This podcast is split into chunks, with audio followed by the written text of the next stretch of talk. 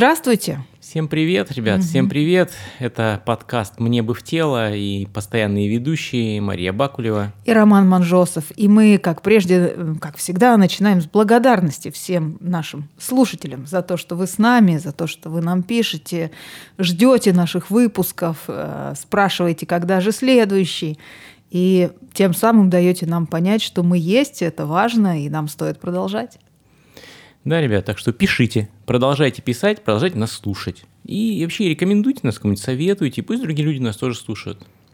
Да, а вдруг пригодится. А вдруг пригодится. Я всегда думаю, а вдруг пригодится, вдруг какая-то мысль у нас вдруг промелькнет умная, а мы даже не знали, что она умная, а нам люди скажут, например. Вот. Ребят, мысль была умная. Вот я давеча была на одном собрании бизнес-сообщества, и мне там сказали, что, оказывается, в нашем выпуске прозвучала одна умная мысль, которую человек послушал, законспектировал и дальше продолжает. А я-то и не помню, что там за мысль-то была. Спросить даже неудобно, потому ну, да, что я вообще не помню. О чем? О чем этот разговор-то был? Да, да, да. Так, ну и сегодня у нас речь пойдет, наверное, в том числе о том, что память может быть не та. Может, может. Ребят, когда вы думаете, вот всегда, вот, наверное, мы такие сидим, думаем, какая же ну, тема, или у нас, знаете, как вот важно, да, э, там, на год, например, план расписать, да, Ой. на год, вот Ой. расписать темы на год, и вот прям по ним следовать, да. Это не мы с Машей, ребят, это не мы. У нас, понимаете, у нас с Машей, что вижу, а то мы пою. Да. Поэтому мы обычно с Машей, чтобы вы понимали, как темы рождаются, да, мы обычно с Машей заранее спрашиваем друг друга, заранее, это, например, за день. За день это хорошо, прям здорово, если за день, там, вечером накануне. Мы спрашиваем такую простую вещь. Маша, а что тебе сейчас откликается? Да? Угу. Или я, например, делюсь, а что откликается мне? И вот то, что нам прямо сейчас актуально, мы об этом и говорим. Такое чутье внутреннее подсказывает, что то, что нам актуально, так как мы не сильно оригинальные э, mm-hmm. люди вообще в принципе, то это значит в этот момент это актуально и другим. Запросто может быть такое. И да. вот история, которую я вам расскажу сегодня, она удивительно актуальна получилась для э, всего-навсего двух из трех людей, создателей этого подкаста. Mm-hmm. Потому что у нас есть один э, серый кардинал, mm-hmm. ребят, вы никому не говорите, конечно, у нас есть такая девушка Настя, mm-hmm которая такая идейный вдохновитель и еще и э, технический редактор этого всего и продюсер. Так вот, есть такая Настя. Ее никогда не слышно в эфире, но, но она, она решает, более но того. она решает она практически решает. все. Да. Так вот, ребят, и оказывается, вот такая вам простая история. В субботу прошлой недели, на позапрошлой уже теперь неделе, мы играли перформанс совместный, там и Машенька, и я, и Настя – и вот начинается следующая неделя, и в понедельник у меня началась такая процедура, которая, по сути, и послужила идеей нашего сегодняшнего эфира. Называется это детокс. Угу. Те, кто когда-нибудь делал детокс, сейчас улыбнулись такой э, мрачной улыбкой. Да, напряженной. Напряженной улыбкой. Или таких поддернула немножечко, так стряхнула. Такой, боже, неужели это слово? А те, кто никогда не делал, думают, глупости какие вот слово так слово. На самом деле, детокс – это такая программа пищевая, да, то есть, когда ты э, убираешь лишнее из своей жизни и... Почти все. Практически все, да, и, соответственно, я это называю системой такой обнулить организм, да, вот. И, соответственно, у меня это началось в понедельник. А оказывается, у Насти в понедельник началось голодание. Mm-hmm. И она пила только какие-то специальные там травки, муравки, травки mm-hmm. и водичку. Mm-hmm. И когда ты сидишь на детоксе, а потом узнаешь, что твой друг в этот момент голодает, Ой. то тебе кажется, ты вообще в привилегированном положении. Ты целый рис э, Я ешь. ем аж рис да. на воде. Ого, ничего себе. И я такой думаю, да я-то вообще. И оказывается, мы оба ждали перформанса. Mm. Понимаешь, что перформанс отыграли и пошли себе в детоксы свои. И вот это вот такая тема сегодня, да, тема, которая для меня сейчас наиболее актуальна, как себя э, обнулить и зачем. Mm-hmm. Хочется узнать. Зачем, да? Зачем и, и как. И, и как. Ну да. вот смотри, да, то есть такая интересная для меня вещь. Люди, которые меня знают и знают достаточно хорошо и давно, они абсолютно уверены, что э, я питаюсь с их точки зрения очень правильно.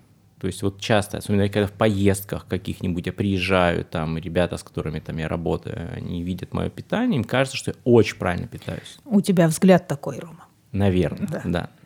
Но мне так не кажется, понимаешь? Mm. То есть мне так не кажется, и есть ощущение, что не будем называть года, но то, что можешь себе позволить в 40, mm уже не факт, что хорошо работает, когда ты пошел вот за черту, так, за 45 перешел и пошел mm дальше жить. mm И ты понимаешь, что, например, то, что ну, работало хорошо, оно перестает работать в плюс тебе, да, с точки зрения еды в том числе я сейчас про нее как раз говорю, mm-hmm. да, и есть определенные привычки, которые все равно, ну, у тебя есть, ты привык, не знаю, есть определенную пищу, ты привык к определенным вещам, определенные напитки, я не знаю, mm-hmm. кофе, там, mm-hmm. я не знаю, там, вкусное вино, mm-hmm. не суть, не важно, то есть ты, у тебя есть какие-то привычки, и ты хочешь их поменять, и это очень сложно сделать в повседневном вот процессе, mm-hmm. повседневном процессе, потому что, ну, организм просит этого, он требует этого, он говорит, дай мне это, и не понимает, что значит... И не понимает, что значит нет, да, то есть, и это все время как бы идет через, если ты говоришь нет, какое-то немножко такое внутреннее насилие в этот момент, понимаешь? И вот для меня и система детоксикации, я уже не первый раз ее делаю, но вот, наверное, первый раз, когда она прошла вот настолько осознанно для меня, да, это именно когда ты за счет того, что ты в течение там вот этих шести дней, ты ешь только три раза в день в одно и то же время, смешанный рис, то есть четыре вида риса. Угу. То есть разный рис. Да, там надо, чтобы был разный рис. Угу. И ты его делаешь там на воде, и ты вот это вот э, обязательно есть рис с этой водой, то есть тебе угу. жидкость нужна. То есть, и ты ешь только это. А пить, угу. что, наверное, ну тоже сложно, ты можешь только воду или морс, в котором нет сахара. Угу. Да, то есть ты, э, ты пытаешься себя как бы очень сильно убрать глюкозу угу. лишнюю, внешнюю, да, ты убираешь очень-очень много всего из организма, да, и ты концентрируешься только вот на этом поддерживающем тебя. На самом деле происходят какие-то удивительные вещи. Ну, просто удивительные вещи в организме. Например, понятно, что, я не знаю, там на второй день огром, просто сумасшедше болит голова. Сумасшедше болит голова. И когда я со своим врачом в этот момент созваниваюсь, он мне говорит, ну, для тех, кто любит там сладкое, или любит кофе, или любит чай, на второй день очень болит голова. Ну, потому что организм говорит, дай, дай, дай, дай мне, ну дай, ну что ты, ну, ну, ну тебе жалко, что ли? А то помру сейчас. Вот. Пом, вот помру и все, вот лягу и не буду двигаться, понимаешь? И врач говорит, потерпеть надо, просто пережить это. Ты переживаешь, ты просыпаешься в среду утром, и у тебя абсолютно свежая голова вообще. И в среду начинается какой-то удивительный такой день легкости, просто абсолютно легкости. Потом начинаются, знаешь, такие прям ломки, то mm. есть уже как-то ну, прям тяжело, ну, ну как, потому что, ну как, все равно сил недостаточно, да, и организм уходит в систему такого, знаешь, самосохранения, вот, то есть прям очень сильно начинается перепады настроения, очень mm, теряется концентрация, концентрация теряется, mm-hmm. да. Mm-hmm. И вот, наверное, к пятнице тебе прям становится вообще прекрасно. Ну, то есть такое прям состояние дзен. Mm.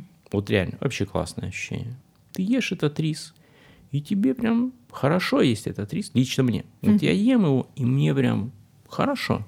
А вот дальше начинается самое интересное. Вот этот весь детокс ты такой проживаешь. Приятный бонус к этому то, что у тебя уходит вес лишний, да, за короткое время. Но опять еще раз, да, я не хочу в эфире сказать, что это диета. Нет, это не диета, это вообще не про потерю веса. Друзья мои, это вообще не об этом. Это именно про то, что происходит дальше. И вот ты себя так обнуляешь. И вот потом, вот этот, Маша, первый момент, когда ты берешь в рот другую еду. Просто другую еду, которая вот не рис. Угу. И понятно, что это прям специальное питание, выход из детокса называется. Там большая вариативность, то есть это не страшно, друзья, слушатели, это не страшная история, это, это вкусно. В принципе, но... звучит не страшно. Да, это Технически, звучит, звучит не страшно, вообще да. не нагружает. Да, главное, что это просто другая еда. И вот когда ты пробуешь эту другую еду, Маша, это просто бомбическое ощущение, потому что это ощущение, что ты просто благодарен миру за то, что он дает тебе вкусы. Mm. Вот поймите, ребят, это невозможно почувствовать, когда ты в каждодневной жизни можешь позволить себе, не знаю, вкусную еду. Ну, ты просто ешь, вот, ну, не знаю, ты хочешь там вот это, пошел в классный ресторан, там, я не знаю, ты приготовил себе что-то вкусное – то есть, понимаете, ты воспринимаешь, там, не знаю, вкусный, там, предположим, кофе, я не знаю, как норму, или ты, ну, я не знаю, воспринимаешь вот это как, ну, просто норму. Вот это вкусно, ну, да, вкусно. А иногда ты ешь и даже не знаешь вкуса еды. Там, я не знаю, ты сидишь там в какой-нибудь там дело, там жуешь какой-то сэндвич, и ты даже не заметил, что ты съел, и ел ли ты что-то. А здесь, про это. понимаешь, да? А здесь пробуешь, и вкус еды тебя наполняет прям нереально. И в этот момент вообще нет желания разговаривать ни с кем. Уж точно, понимаете, от- вот, ребят, прям никакого нет желания. Я, в принципе, не делаю это, но это вообще никакого нет желания, там, я не знаю, в этот момент что-нибудь смотреть, что-то слушать. Кого-то, вот просто это такой интимный момент становится благодарности за то, что ты чувствуешь этот вкус. Офигенно. И вот сегодня уже у нас вторник, мы с Машей по вторникам э, записываем эфиры, и ты понимаешь, и это какое-то очень интимно нежное ощущение э, не того, что вот это тебе ну просто вот дано, вот, а ты прям к этому относишься по-другому. Вот это другое, вообще другое отношение к повседневным, казалось бы, вещам. И, что важно, вот я шел в детокс, у меня было явное намерение, я бы хотел перестроить определенные вещи в питании. Я было четко намерение, что я хочу убрать. И ты понимаешь, я сейчас эту еду вижу, например, да, а мне вообще не отзывается. Я ее ел годами, мне было очень вкусно. Я смотрю, я вообще не хочу. И вот этот момент, как наш организм может перестраиваться от того, что парадокс мы его чего-то лишаем. И вот это лишение чего-то, но еще раз, вот попробую все-таки донести сегодня свою мысль. Вот есть вот это аскетизм, да, а, а для меня это, понимаешь, для меня это вообще про другое. Для меня это про осознанный выбор. Вот я бы сказал так. Вот у меня в течение этих дней, у меня вообще не было момента, мне надо себя заставить. Мне нужно было к этому прийти. Я об этом долго думал. Я это думал, я это размышлял, я к этому шел, и я понял, я хочу. Вот этот момент «я хочу» и осознанно пойти, я буду это делать сознательно. И тогда не надо вот этого сверхусилия, и тогда не надо этого сверхконтроля. Ты просто сознательно понимаешь, я хочу это сделать, я это делаю для себя, Эм, мне от этого будет хорошо. И мне внутри будет хорошо. Просто по-другому. Понимаешь, и вот для меня вот сегодняшний эфир вот об этом, об обнулениях. И насколько эти обнуления позволяют вообще по-другому увидеть привычные вещи и почувствовать. Вот такая тебе история от меня. Спасибо.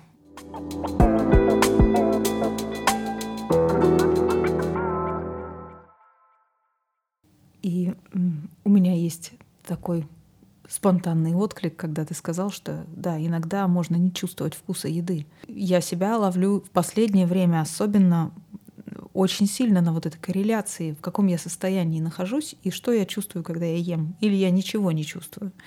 Вот не так давно мои подруги мне э, рассказали про чудесные пирожные, которые продаются, значит, в новой кофейне у нас на Красном проспекте. У нас в Новосибирске есть такая главная улица, говорят, она чуть ли не самая длинная, чуть ли не в мире. Не знаю, но там все время что-то... Легенды нашего Легенды городка. нашего городка, да. Там. Ну и там, как положено, в больших городах все время что-нибудь закрывается, что-нибудь открывается, открывается, закрывается. И те, кто в курсе, они как-то вот там сигналят, что вот открылась новая кофейня, и там, знаете ли, круассаны, знаете ли, ну просто, ну вообще. Ну и я как-то решила, а дай-ка я зайду, ну дай-ка я попробую, раз уж они так вот прямо вот так вот думаю, так. Зашла, слегка, знаешь, так вздрогнула от цены. Никогда не видела, чтобы круассан стоил столько. Никогда не видела. Мне это, меня это даже заинтриговало. Ну, ничего себе, как-то вот так. Что же там, интересно, такое находится внутри? Вот. И я его взяла и думаю, ну вот сейчас у меня будет маленький праздник. У меня есть 20 минут перед тем, как идти работать. И я вот себе устрою вот такое вот.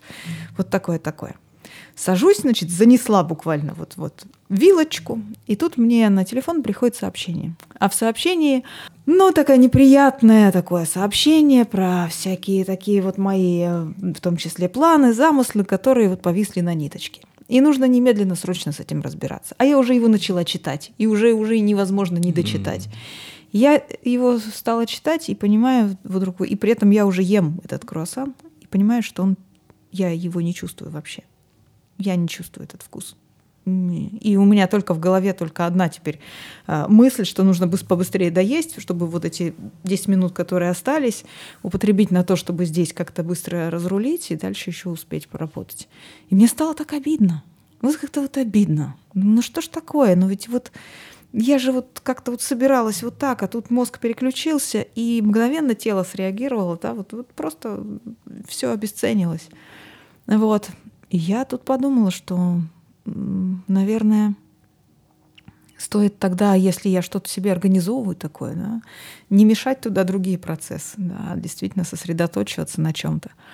А потом мне вспомнилось, когда ты вот рассказывал про вот эти вот э, возможности, да, что мы можем позволить себе, когда разную еду, то перестаем это ценить. У меня вот сейчас возникает такое, наверное, пред, преддетоксное, что ли, состояние, когда мне вообще не хочется идти ни в рестораны, ни в кафе, ни готовить что-то сложное, никаких сложных сочетаний. Я чувствую, что я устала, я не хочу. И я хочу чего-то совсем простого, типа гречки там или риса.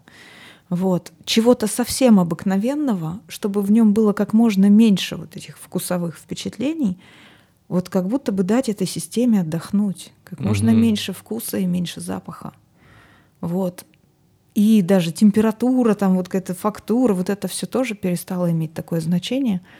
Вот. Такое со мной было последний раз в поездке в Петербург, когда мы ездили в такой немного гламурной компании, и там мои тоже подруги, они меня все водили вот, вот туда-то, да сюда-то. Но на третий день мы все устали. И подумали, ой, как хорошо, что у нас в гостинице в номере есть плиточка. Вот мы рисику-то и сварим. Наконец-то поедим по-человечески. Сколько можно вот эти вот ваши, понимаете ли, невозможно, устаешь, устаешь. Слишком много стимулов, да? Слишком много раздражителей, стимулов, необходимости реагировать. Это же тоже получается вот это вот реагировать, включаться. Это же процесс, который, ну тоже, наверное, он не может все время происходить. И действительно он замыливается очень быстро, как будто бы очень быстро наше тело, да, наш организм вот включается в инерцию, угу. да, и перестает осознавать, что происходит, и делает что-то по автоматически, да, механически, и мы выпадаем опять из реальности. И, наверное, это очень тоже естественный, классный процесс, да, вот этой отмены, отмены всего, остать, оставить только необходимое для выживания, для того, чтобы вот обнулить вот эти все системы, почистить, как-то угу. вот почувствовать.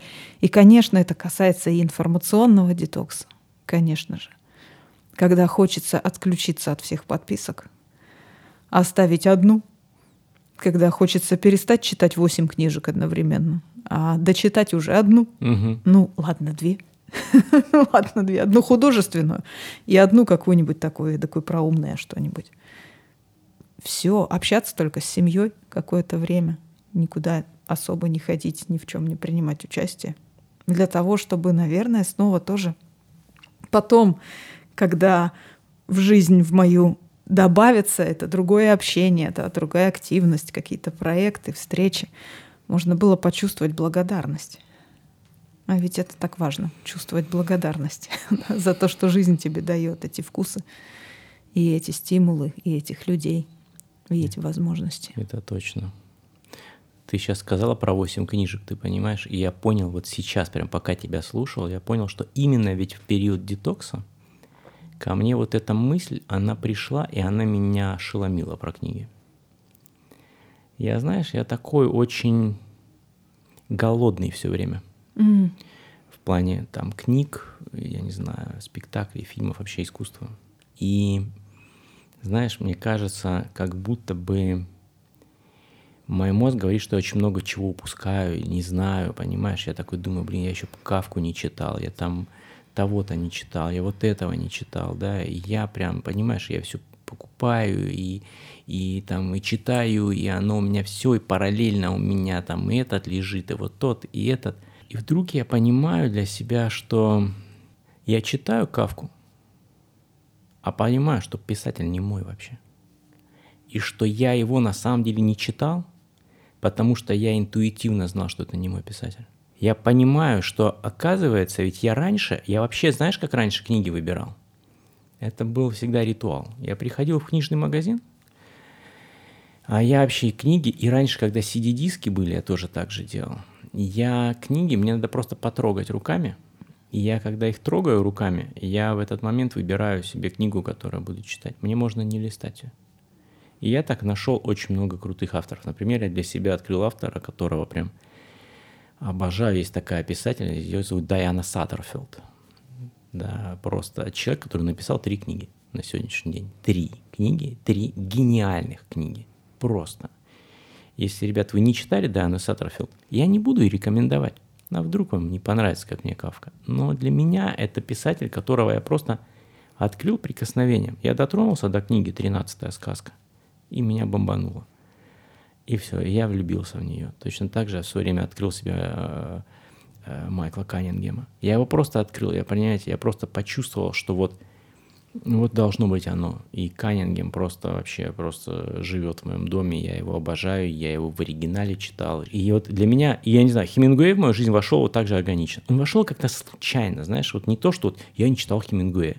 Просто я такой думаю, что-то надо, вот Хемингуэй. Время пришло Хемингуэя. А я читаю так специфически. Я прочитал э, что-то одно в начале Хемингуэя, по-моему, кстати, «Старик и море», и потом я прочитал просто всего Хемингуэя.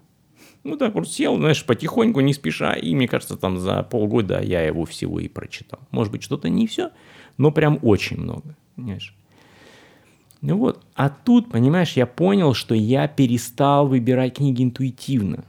Я стал знаешь, как голодный в ресторане. Хватать. Вот мне, да, мне надо вот этого, а вот этот этого рекомендует. Ой, есть же еще вот этот. А, а вот Маша про этого рассказала. И я начинаю, начинаю, да, брать, брать, брать. А я понимаю, что они мое, они мое. И я понял именно вот в эту неделю, да, вот этот нужен возврат к себе, который просто ходил в книжном, притрагивался к книге и ее выбирал.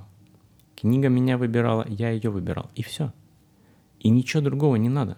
И вот ты сейчас об этом говорила, и я понял, что это вот оно для меня. А как же с электронными библиотеками, хочется мне спросить, там, где не пощупаешь руками? А вот в этом и беда. А в этом беда, потому что не попадаю.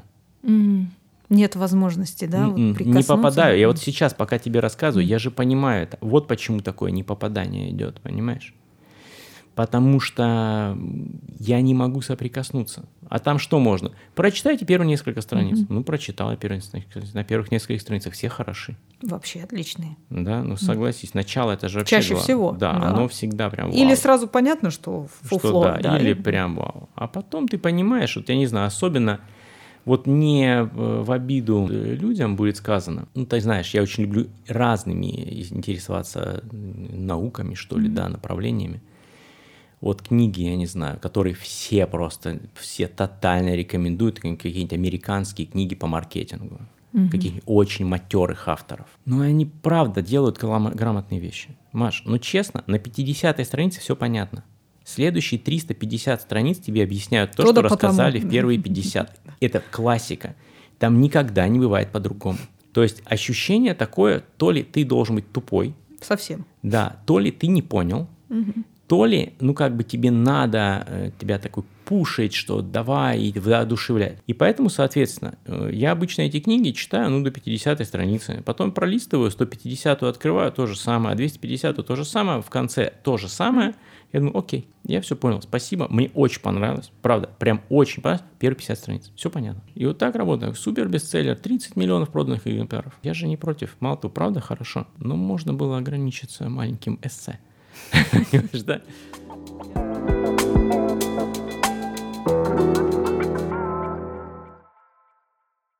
Я вспомнила, как я ходила в библиотеку. Вот осенью мне нужно было для проекта а, подобрать литературу.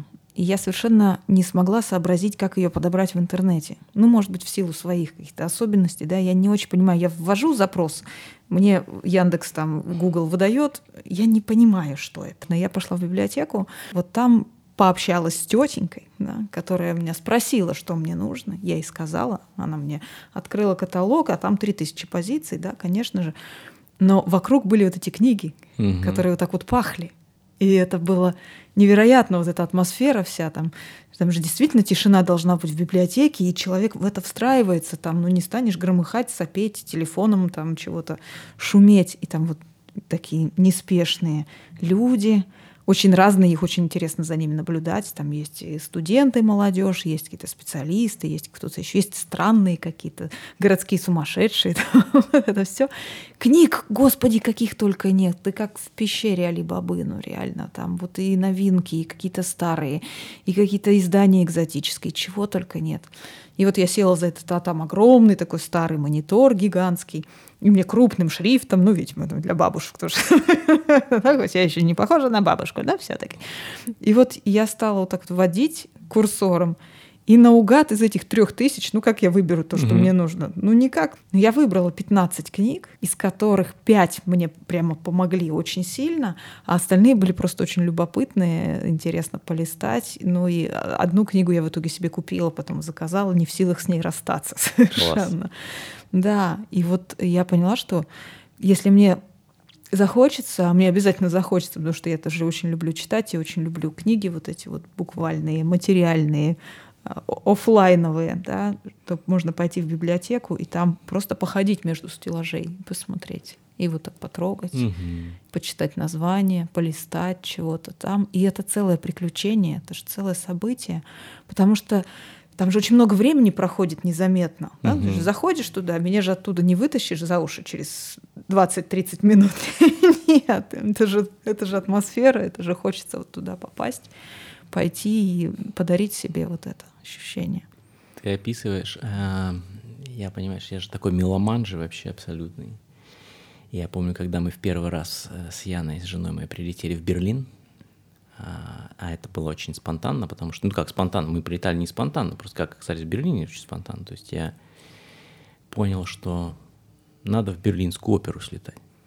Представляешь, да? Я не фанат оперы, ребят, что вы понимали, вообще не фанат. И тут я подумал, что-то я не был в Берлинской опере. Угу. Эти во времена, когда мы могли летать спокойно в Берлинские оперы. Ага. Вот. И мы полетели в Берлинскую оперу. а я на тем более не фанат Берлинской оперы. Ну, мы полетели в Берлин. Вот. И э, в Берлине э, есть такой музыкальный магазин, не знаю, сейчас он есть или нет. Он занимал пять этажей пять этажей, и они огромные, эти этажи, просто огромные. И у нас был э, потом в Берлине, мы что-то дней 5-6 были, был последний день, и мы говорим, а как бы ты хотел провести последний день? И Яна говорит, я поехать хочу туда-то, туда-то. Ты едешь туда, а я хочу 4-5 часов провести в этом музыкальном. Вот реально. Я понял, что я хочу полдня в нем пожить. Угу. И я, правда, пожил в нем, оставил кучу денег просто. Ай-яй-яй кучу денег. Диски я, же поди. Конечно. Они стоили как Я винил привез. я привез оттуда винил. И вот про историю детоксикации мне пришел вот этот магазин. Смотри, это было так интересно. Вот сейчас я, ты просто рассказывала про книги и про ограниченность. А до Берлина, ребята, я в Москве, тогда, конечно, были CD-диски, ну, не знаю, 10 лет назад, может, там больше даже. Я искал, мне очень нравится такой скрипач Гидон Кремер. Я обожаю его, и у него есть такой ансамбль Кремерата Балтика ну, это в магазинчик один в Москве мне посоветовали. Угу. Такой прям подпольный, подпольный, знаешь, вот прямо, знаешь, из советских времен. Так. Не найдешь вообще. И мне кто-то посоветовал в Москве, говорят, Ром, вот тебе туда. Я туда приехал, там какой-то такой пожилой еврей прекрасный такой, прям за 60, такой хорошенечко. Да, сейчас покопаемся. И он мне находит два, две пластиночки CD виниловых. И один из, знаете, из этих пластиночек виниловых, э, не виниловых, а CD, CD конечно, uh-huh. CD, да, называлась Eight Seasons. Uh-huh. Eight Seasons Гидона Кремера. И, ребята, если вы не слышали Eight Seasons Гидона Кремера, э, ну и бог с ним. Но это божественно. Ну, потому что всегда Four Seasons, четыре uh-huh. сезона. Да а у него eight seasons, потому что у него в перемешку идет, например, весна Вивальди угу. и весна Пьяцолы. Угу. Представляешь, он смешал Вивальди и Пьяцолу. Мало того, у него в одном из произведений, которое он играет в Вивальди, он внутрь вставляет Пьяцолу. Представляешь, да? Это невероятный альбом. Так вот, а в Берлине мне принесли просто такую стопку Кремера. Я говорю, у вас есть Гидон Кремер? Он говорит, конечно. И человек ушел минут на 10. Я думаю, нету человека, может, забыл про меня. И вот он идет, а я был в виниловом отделе. И он идет, понимаешь, вот у него поясница, понимаешь, прогнута вперед, он несет огромную стопку, а там был пластинок 20. Маш, понимаешь, то есть там вот все, что ты хочешь, в этом магазине есть. А при этом все эти годы моя любимая пластинка Кремера, Eight Seasons, которую купил в том магазинчике, где было вот всего два, два альбома э, Гидона Кремера. Понимаешь, да? И вот про ограничения, и вот про вот это вот Детокс, когда вот это другое ощущение. От этой пластинки, от того, от этой истории, как она у меня в руках оказалась. Это вообще другое ощущение. Вот эта ценность ее. И я в цифре ни разу ее не слышал. В итоге именно в цифре, мне там в MP3, вот это, знаешь, в телефоне, я ни разу. Я Eight Seasons я слушаю только на этом CD-диске. Только. Это вот, знаешь, мой какой-то внутренний ритуал. И это вот прям one love такой для меня.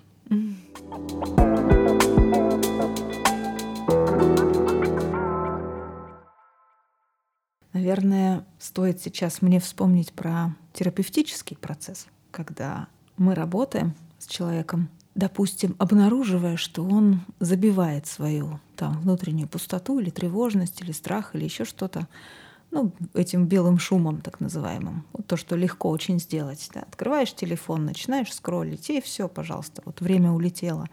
Или смотреть сериальчик. Сериальчиков сейчас 100-500 до неба, любых, каких хочешь, даже при условиях нынешних ограничений, э, флебустьерские истории никто не отменял. То есть очень легко занять себя чем угодно, забить свой эфир. И когда в процессе мы понимаем, что да, это вот именно такие дырки, через которые я ускользаю, чтобы не оставаться наедине с собой, а психотерапия вещь коварная. Если ты чего-то осознаешь, то обратно разосознать не, не, не получится. Мне нравится а раз осознать. Это, э, да. Раз осознать, я прям это, это прям все, это теперь мой вокабуляр. Да, да, да. То есть такой один инсайт обратно не запихаешь уже никуда, и ты уже точно знаешь, что ты делаешь. То есть ты можешь продолжать это делать, конечно, но ты уже ну, точно знаешь, вот почему, да. Если я втыкаю в сериальчик с утра до вечера, ага, значит, что-то у меня там в моем внутреннем датском королевстве что-то там происходит, да, не угу. то, от чего я стараюсь убежать. И вот если у человека накапливается достаточно смелости, чтобы с этой пустотой наедине остаться. И вот тут встает вопрос, а что делать? Вот я выключила все вот это, убрала вот эти все телефоны, сериалы, все, все. И что теперь? Вот я и чё? Ну, этот вопрос. И угу. чё? И чё? И, и чё? Делать-то что? И делать. И Или делать чё? Вот куда смотреть, о чем угу. вот, вот что, да, вот этот голодный рот вот этот вот в голове начинает. И вот эта паника внутри. Ну как же, это мозг нам ничего не дают. Мы угу. не, как же вот мы что? И следующая задача вообще номер один, да. А как насчет того, чтобы побыть в пустоте и справиться? Ну, просто справиться с пустотой с этой поскольку ну, давно такого не было, да, чтобы вот на этом вот холодном рисе да, с, угу. с водичкой, осознавая, что сейчас происходит. И даже вот эти первые идеи, которые приходят, а побегу-ка я вот там вот, вот это поделаю, а еще вот, вот полезное, есть же полезное, не обязательно всякой пакостью заниматься, да, можно же полезными делами, да. А они... Конечно, mm-hmm. а еще же в этот момент, понимаешь, в каждого вмонтировано – что если ты ничего не делаешь, Ой-ой-ой. ты лентяй. Да. Ты прожигатель жизни. Ты не делаешь, ты должен все время что-то делать. Обязательно. И обязательно какой-нибудь у нас в этот момент портрет нашей мамы внутри, или угу. бабушки какой-нибудь, угу. которая вообще работала по 16 часов, угу. вырастила 27 детей и 316 внуков. Да. И она не присела ни не разу. присела ни разу и даже спала на ногах. Угу. И вот эта картина, да, вот это вот пугающая, как же я не буду ничего делать, я по сути, я не делаю, я плохой. Да. А если я еще и обнаруживаю, что если по-честному себя спросить, а что я хочу, чаще всего ответа нет, угу. если я долгое время забивал или делал то, что не хочу. Первый такой, да, вот такой инсайт большой приходит, а я вообще не знаю. Я вообще не знаю, что я хочу. А, а, а следующий вопрос, а как я вообще себя чувствую? А как я вообще вот угу. себя чувствую? Физически, да, психически, эмоционально как я вообще? Вот вопрос, а где я вообще нахожусь? Вот это первые вопросы, с которыми приходится притормозить с ответом, да, потому что ответ может быть такой вот, да, притянутый за уши от испуга, да, а вот никак. А прикинь, а вот никак. А чего я хочу? А не знаю. Угу. Вот это вот такой полный детокс такой, да, обнуление. Вот каково это побыть в состоянии такого абсолютного дефицита, когда я не знаю, чего я хочу, что мне нужно, Я знаю только вот чего уже не стоит делать дальше, да, вот Мгм. травить себя вот этим, замусоривать свое пространство Мгм. вот этим. А что? А как? А куда? И вот остаться в этом состоянии. Сколько-нибудь сделать его выносимым. Недавно перечитывала статью про аутентичное движение. И там есть вот этот момент очень классный э, от автора этой концепции, да, Мэри, Уайт, Мэри Уайтхаус, по-моему, Да, да, ее да. зовут. И она там говорит, что в самом начале, в самом начале, когда человек вот погружается в это состояние поиска импульса, когда ну, ты просто погружаешь свое внимание в свое тело, в себя и ловишь какие-то ощущения, которые могут быть сильные или слабые, непонятные. А может их вообще особо и не быть, или ты не приучен там к ним прислушиваться, и ничего не происходит. И тебе нужно просто это вынести. Да, просто это выдержать. Вот эта растерянность, эту фрустрацию, это отсутствие каких-то ярко выраженных импульсов, вот это вот понимание, что ты из головы, конечно, можешь сейчас чего-нибудь выжать и Мгм. начать двигаться, Мгм. да, двигаться. Но это, это будет не то.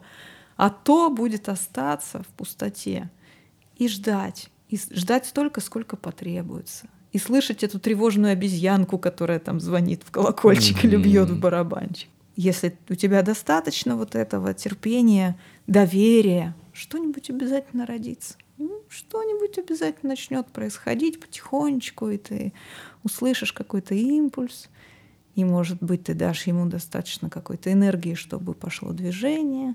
И дальше, если все будет хорошо, то это движение тебя приведет к какой-то форме, а дальше уже форма тебя может пригласить в какой-то образ и в историю. Мгм. Но начало именно вот это, мне кажется, это самое сложное. Самое сложное. У Джон Кабадзина есть такая практика, очень классная, и вот, э, ребят, слушатели наши, может быть, через эту практику вам будет проще прийти к этому состоянию. Он это называет медитация на дерево. Это очень красиво. А, Сейчас пока холодно, но опять здесь у нас холодно, не Да. знаю. У меня у моей мамы в Ростове плюс 8, плюс 10 всю зиму, и нифига не А холодно. в Мексике вообще жара. Конечно. А я- может, вы сейчас прямо в Мексике нас и слушаете, вам прекрасно будет Мгм. эту практику делать. Медитация на дерево. Вы встаете рядом с каким-нибудь деревом. И просто вот встаете, чувствуете, что ваши ножки, сквозь них корешочки пошли под землю. Вы такое, вы дерево. И вы прям стоите как дерево и просто дышите. Можете закрыть глаза, можете с открытыми глазами. Стоите, вы просто дерево. Вот оно просто есть. Оно просто тут все время стоит. Вы спокойно дышите, можете, не знаю, если у вас открытые глазки, созерцать, что там происходит. И вы спокойно такой, я дерево. Просто входите в это. И вот вы такие стоите, вы дерево, дерево. И потом он говорит классный момент. А потом в какой-то момент вы чувствуете, что вам пора идти. И в этот момент подумайте, а дерево может куда-то пойти? Даже если оно собралось куда-то. Так вот, если вы собрались куда-то идти, никуда идти вам точно в этот момент не надо. Это значит, что вам как раз-таки вот теперь самое время побыть деревом. И это время, самое время еще постоять. И вот когда вы тогда еще раз постояли, вот тогда можете спокойно идти. Вот классная практика, вот этот момент потрясающий, я такой дерево, знаешь, а я несколько раз делал это, и это действительно вот этот момент, ты такой, ну я с закрытыми глазами прям медитирую, там, понимаешь, все прям классно, все. И вот этот момент внутренний, ну как бы все, пора идти. И в этот момент вот эта фраза его, ну дерево-то не может пойти. Такой, оно же не может, а ты такой внутри, пора идти, а нет. И вот этот момент, когда ты еще постоишь и побудешь, он самый крутой, он самый классный.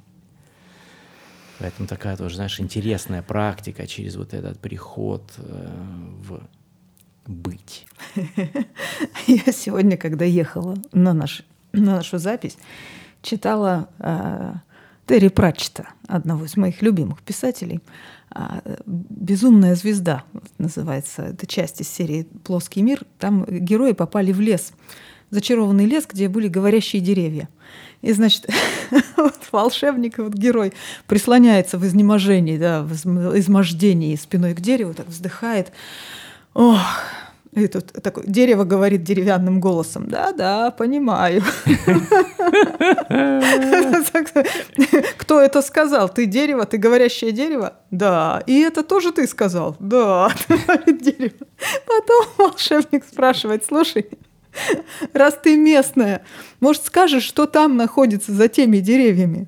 На что дерево выдерживает терпеливую паузу и говорит, говорит ему, видишь ли, я веду не слишком подвижный образ жизни, поэтому, ну, боюсь, не могу подсказать тебе, что находится за теми деревьями.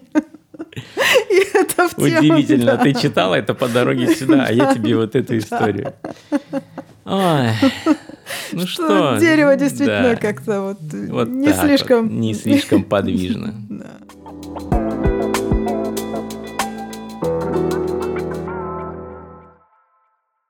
Ну что, друзья мои, вот такой сегодня у нас эфир угу. про деревья, пустоту, рис с водичкой и про то, что давайте немножко нашу жизнь, немножко, знаете, как природу очищать от хлама. И, может быть, вода в нашем озере тоже когда-нибудь снова станет прозрачной. Да, и мы увидим, как там плавают рыбы. Мы увидим, что там есть прекрасный мир. Mm-hmm. И что этот мир не обязательно должен быть весь искусственным.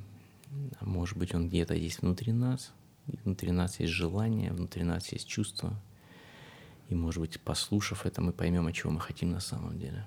Да, и в таком случае, когда мы действительно а, получим то, что мы хотим на самом деле, мы сможем быть искренне и глубоко благодарны. Это точно. Это точно. Ну что, с вами была Мария Бакулева. И Роман Манжосов, и мы прощаемся с вами. Это был подкаст «Мне бы в тело».